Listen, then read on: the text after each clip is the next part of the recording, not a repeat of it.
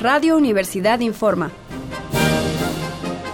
Corte informativo matutino del lunes 23 de septiembre de 1968.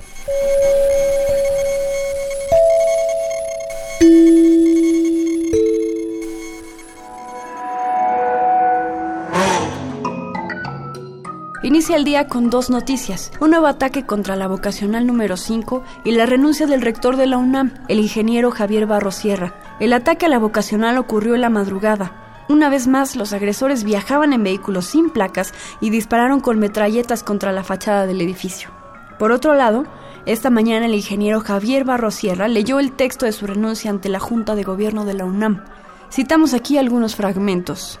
Ustedes conocen de sobra los últimos hechos que han afectado a nuestra casa de estudios. Sin necesidad de profundizar en la ciencia jurídica, es obvio que la autonomía ha sido violada. Cabe insistir que la universidad no engendró el llamado conflicto estudiantil.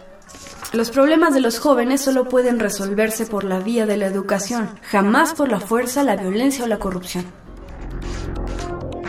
Tan pronto como se dio a conocer este documento, directores de facultades, escuelas, institutos acudieron a la Junta de Gobierno para pedir que no se acepte la renuncia del rector. Lo mismo hicieron las asociaciones de trabajadores administrativos de la UNAM, el Colegio de Profesores de la Escuela Nacional de Economía, de la Escuela Nacional Preparatoria y alumnos en general. Además, Félix Parra, secretario general del Sindicato de Profesores de la UNAM, declaró que si se acepta la renuncia de Barro Sierra, 7.000 profesores de la universidad dimitirán en masa. Parra manifestó que este acuerdo fue tomado anoche, tras darse a conocer las intenciones del rector.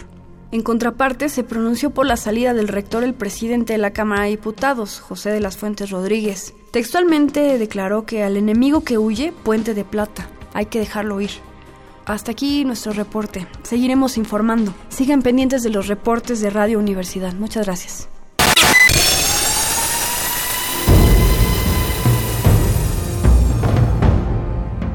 M68.